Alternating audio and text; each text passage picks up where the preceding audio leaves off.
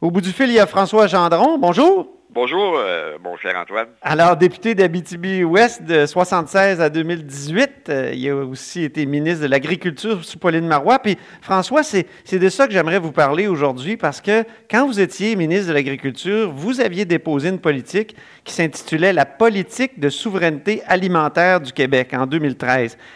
Et là, évidemment, la souveraineté alimentaire, on parle beaucoup de ça ces derniers jours, justement, avec la crise de la, COVID-19.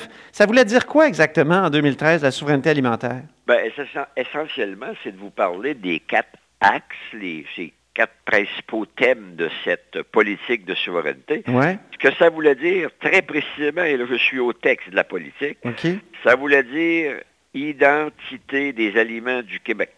Il faut que les consommateurs sachent davantage qu'est-ce qui vient du Québec puis vient pas du Québec. Deuxièmement, occupation dynamique du territoire. Troisièmement, valorisation du potentiel économique du secteur concerné par la, transformation alimentaire. Et elle visait trois objectifs bien précis. Et là encore là, c'est une lecture que je fais du paragraphe principal. Assurer à l'ensemble des Québécois un approvisionnement en aliments de meilleure qualité, accroître la proportion d'aliments du Québec consommés par les Québécois et leurs institutions. C'est bien important de dire ça. Ah oui. Donc, il fallait donner l'exemple. Ah Développer un secteur bioalimentaire prospère, rémunérateur, générateur d'emplois, respectueux de l'environnement et contribuant à l'occupation dynamique du territoire québécois. Ça ne pouvait pas être plus précis que ça. Avec un plan d'action et une deuxième petite politique plus petite que j'avais appelée là, un programme pour faciliter l'accès des produits des entreprises bioalimentaires québécoises aux différents réseaux de commercialisation du marché intérieur. L'idée, pour, pour le synthétiser, c'est de souveraineté alimentaire, c'est de réduire les importations puis d'être plus autonome. C'est tout à fait, c'est l'idée maîtresse, c'est que plus il y a de produits québécois dans le secteur agroalimentaire, plus on est autonome. Mhm. Donc, moins de gaz à effet de serre, moins de transport, moins de camionnage, moins de ci, moins de ça, moins de ça. Un. Deuxièmement, aller reprendre des parts de marché qu'on a perdues au fil du temps dans le maraîcher. Le maraîcher et toute euh, l'industrie connexe des productions en serre, là, qui est toutes les les fleurs, les plants, les arbustes, ainsi de suite. Euh, parce qu'on on a un avantage, non, rapidement, un avantage avec une tarification appropriée avec nos surplus énergétiques.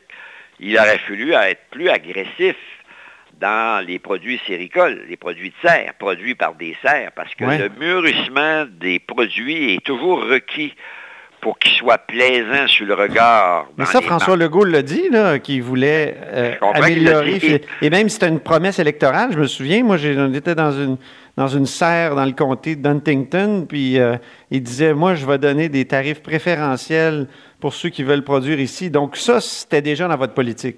Oui, mais moi, c'est pour ça. Et, euh, Legault, il l'a dit, mais j'aurais bien qu'il le mette en vigueur plutôt que le répéter. Parce qu'à un moment donné, puis c'est pas, pas péjoratif contre Legault, au contraire, on y reviendra tantôt. Il fait un très bel job. Mais à un moment donné, on ne peut pas toujours refaire les mêmes enjeux. Écoutez, M. Garon, a passé à l'entour de 22-25% de l'autosuffisance agricole, puis il l'a monté en 70. Là, vous parlez de Jean Garon, là, pour les plus jeunes. Jean Garon, ah, oui. Jean Garon. Jean Garon, c'est un des grands ministres d'Agriculture qu'on a eu, donc de 76 à quoi, 80 je me souviens plus. Ben, comme ministre de l'Agriculture, il a été jusqu'en 85, parce qu'on ah a perdu le pouvoir en 85. Oui, c'est ça. Et après ça, il a été ministre de l'Éducation et autres. Là. Mais M. Garon était un excellent ministre de l'Agriculture qui a donné confiance à notre potentiel agroalimentaire, notre transformation alimentaire, tous les vecteurs, mais c'est toujours basé sur euh, plus d'autosuffisance.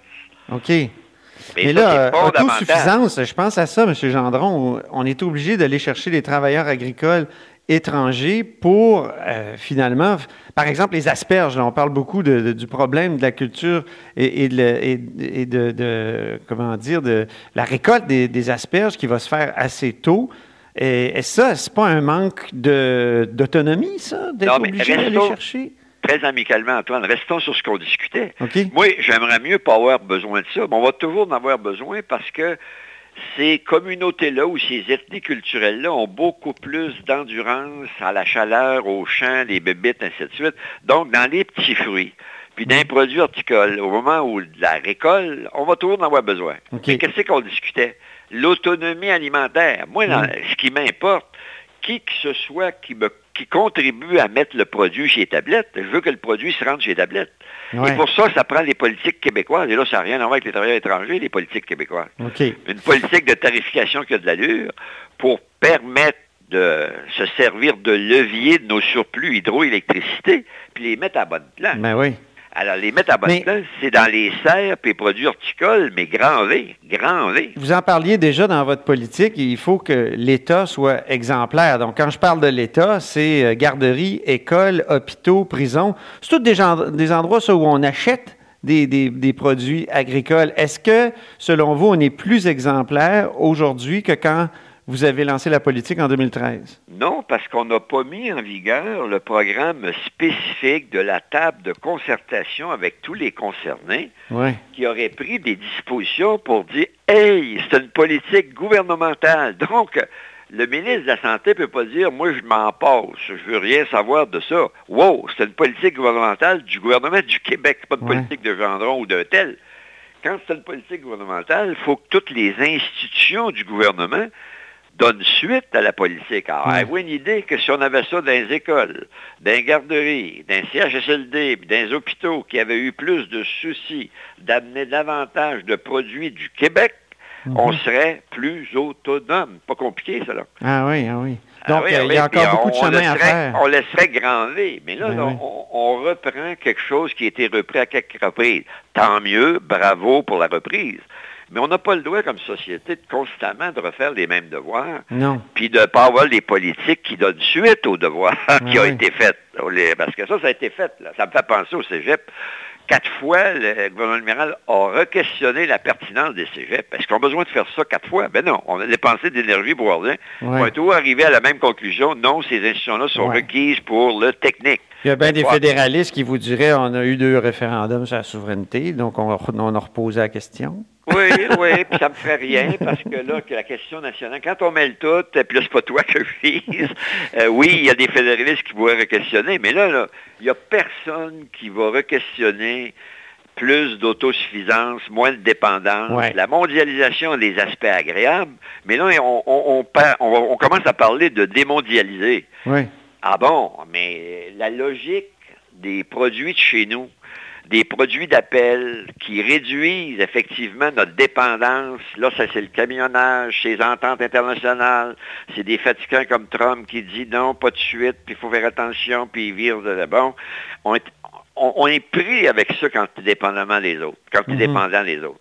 Mais lorsqu'on a un niveau de dépendance plus élevé, ben, on prend nos décisions, on les assume, puis on les fait en fonction des besoins du Québec avec le réalisme québécois qu'on connaît. François, j'aimerais vous entendre sur François Legault. Tout à l'heure, euh, vous avez dit qu'il fait un bon boulot. Euh, donc, euh, vous pensez qu'il gère bien la crise actuelle? Je leur dirais sur les ondes, il fait une étoile de bon boulot parce que, essentiellement, il me fait penser Excusez, là, c'était pas prévu.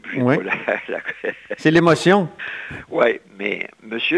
Monsieur Legault, il fait un bon, bonne gestion parce qu'il parle au peuple, il s'exprime avec sympathie et ça y fait rien parfois de faire quelques erreurs, on recule, on avance et il n'y a rien là, c'est humain.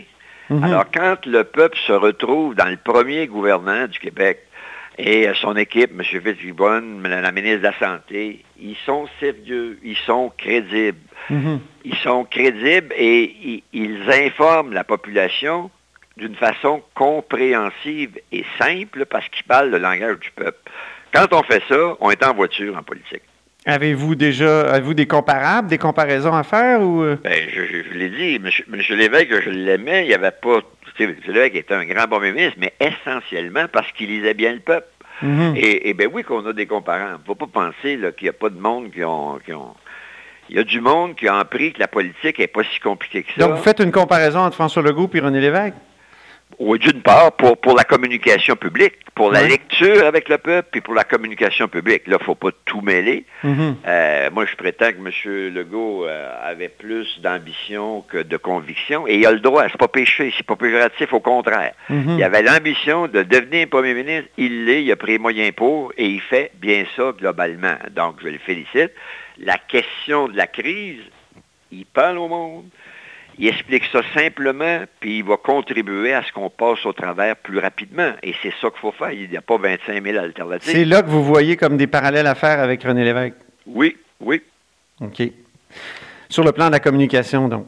Oui, je- la communication de son équipe avec le monde, la franchise, la transparence, avec quelques erreurs euh, circonstancielles, tout le monde en fait, c'est légitime, c'est c'est- bien élu par le, le Mhm. peuple québécois. Les gens sont fiers d'avoir un premier ministre qui lead les affaires, prend des décisions, les explique. C'est de même qu'on doit gouverner en période de crise. Par contre, écoutez, il y a eu des exemples. Bouchard avec le verglas, Oui. qui avait bien fait ça. Bien sûr. Est-ce que Mme Marois a bien fait ça avec Mégantic? Ben oui. Elle avait très bien fait ça. Elle dit, C'est prioritaire. Là, là, là, il y a du monde, là, puis il y a eu des pertes de vie, puis c'est grave ce qui s'est passé avec Mégantic. On gère ça en peuple populiste. Correct. Bouchard a fait la même chose avec le verglas. Mhm. Puis, euh, Populiste, Fra- vous dites François populiste? est en train de faire la même chose et c'est correct. C'est correct qu'il parle à son monde. OK. Il est premier ministre du Québec, puis il parle au Québec. Merci beaucoup, François Gendron. Ça fait plaisir. Ancien député d'Abitibi-Ouest de 76 à 2018. Il Oui. a été aussi ministre de l'Agriculture sous Pauline Marois. Vous êtes à l'écoute de là-haut sur la colline.